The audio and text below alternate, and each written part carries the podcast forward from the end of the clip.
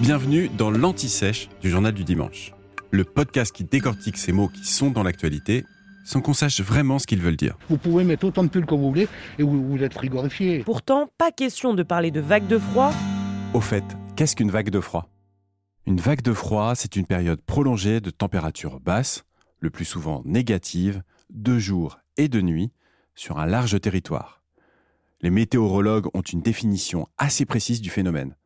Il faut que trois critères soient remplis. Premier critère. Il faut que les températures passent sous la barre des moins 2 degrés, au moins durant une journée. Cela signifie que non seulement il y a du gel, mais surtout que le gel se maintient. Deuxième critère, l'épisode de froid doit durer au moins 3 jours consécutifs avec une température moyenne nationale inférieure à 0,9 degrés. Troisième et dernier critère, ces températures en dessous de la moyenne nationale doivent être généralisées à plusieurs régions. Si les trois critères sont remplis, c'est bon, on peut parler d'une vague de froid. Sinon, il s'agit seulement d'un simple coup de froid. En France métropolitaine, les températures les plus basses de l'hiver surviennent habituellement en janvier ou février sur l'ensemble du pays. Mais des épisodes en novembre ou décembre, ou même plus tard en mars, sont également possibles. Selon Météo France, il y a trois grands scénarios qui créent des vagues de froid.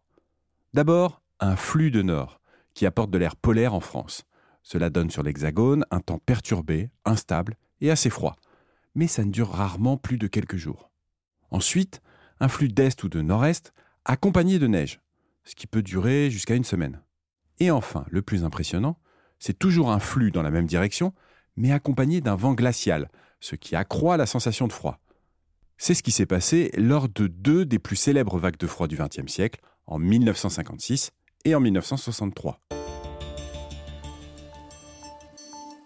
Mais tout ça ne nous dit pas pourquoi il fait froid en hiver. Alors contrairement à une idée reçue, ce n'est pas parce que la Terre est éloignée du Soleil. En fait, c'est même l'inverse.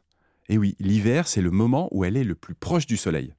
En revanche, comme la Terre est inclinée, penchée sur son axe de rotation autour du Soleil, l'hémisphère nord reçoit moins de lumière en hiver. Les rayons chauffent moins cette partie.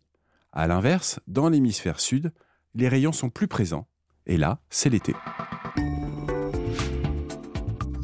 Vous venez d'écouter l'Anti-Sèche du Journal du Dimanche, le podcast qui répond à la question que vous n'osiez pas poser. Je suis Vivien Vergniaud et si vous avez aimé ce podcast, mieux si vous voulez écouter d'autres épisodes préparés par la rédaction du JDD, c'est facile. Abonnez-vous, suivez-nous, c'est gratuit. On vous donne rendez-vous trois fois par semaine en podcast et tous les jours sur le JDD.fr. À bientôt.